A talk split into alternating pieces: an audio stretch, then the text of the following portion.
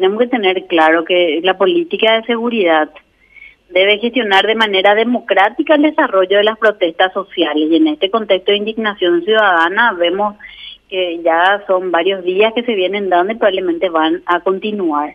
Y esa gestión democrática implica que las autoridades del Ministerio del Interior no asuman una mirada restrictiva o prohibicionista de algún modo, sino que oriente hacia una perspectiva que de, protección del derecho a la protesta, porque la policía no solamente tiene que resguardar el orden público con esa mirada restrictiva de que el orden público es la seguridad del Estado y de las instituciones.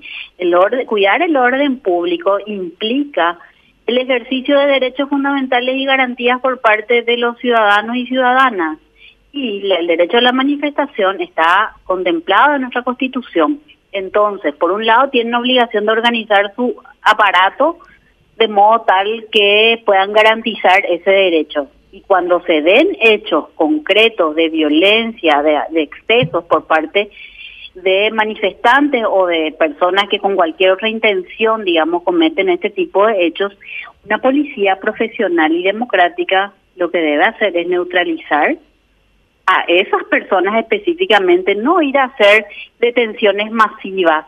Y finalmente lo que uno nota es que lo que quieren es evitar que se siga manifestando porque eso es un poco lo que ocurrió, eh, yo vivo en la zona céntrica, veía más arriba de Mayo, de, de perdón, de Yegros, de Pulviento y Remoreno, que continuaba la montada, digamos, haciendo correr a la gente y evitaban que se reagrupen.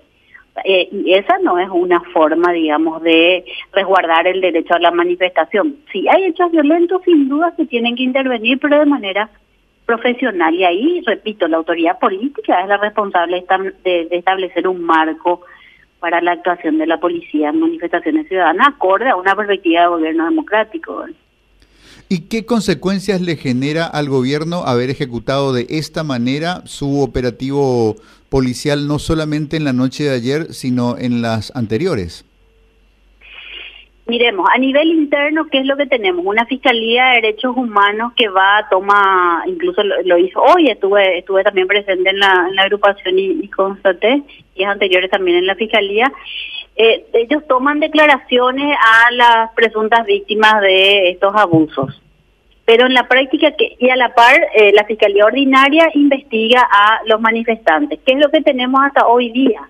manifestantes imputados desde el primer día de manifestaciones, pero no así ningún efectivo policial, porque siempre ahí la Fiscalía de Derechos Humanos alega o que no puede identificar o que continúa haciendo eh, diligencia. O sea, digamos, la persecución penal en Paraguay, es siempre lo hemos dicho, es absolutamente selectiva y eso los nos muestran los datos estadísticos y lo que vemos es que la impunidad es lo que marca, por eso es que pudieron, eh, por ejemplo, sentirse tan libres de toda una agrupación montada hacer lo que hicieron anoche con todas las cámaras que existen, que no fueron, no fue además el único hecho, ese probablemente es el que tuvo mayor repercusión, pero hoy pude escuchar de muchos otros y se sienten libres de hacerlo porque hay impunidad porque eso es lo que ha marcado todo nuestro periodo democrático, la impunidad, la tortura y los malos tratos. Todavía tenemos una cultura autoritaria que en nombre de la seguridad, por el seguramente que algo habrán hecho, entonces toleramos a este tipo de policía que no nos beneficia a nadie, en realidad no nos beneficia al Estado paraguayo, porque terminan siendo delincuentes uniformados. Luisito. Sí, eh, yo, yo quería eh, preguntarte, doctora, eh, este tema relacionado al a la labor del Estado en garantizar los derechos humanos en manifestaciones. Yo tengo entendido que incluso en el Ministerio del Interior hay una oficina de derechos humanos que normalmente cuando hay desalojos o manifestaciones están presentes observando como para eh, preservar también ese derecho. Y, la fiscalía, ¿verdad? En estos casos como que no, apareció nadie eh, para observar estos detalles sí existe una dirección de derechos humanos, en por un lado en el Ministerio del Interior y también un Departamento de Derechos Humanos en la Policía Nacional.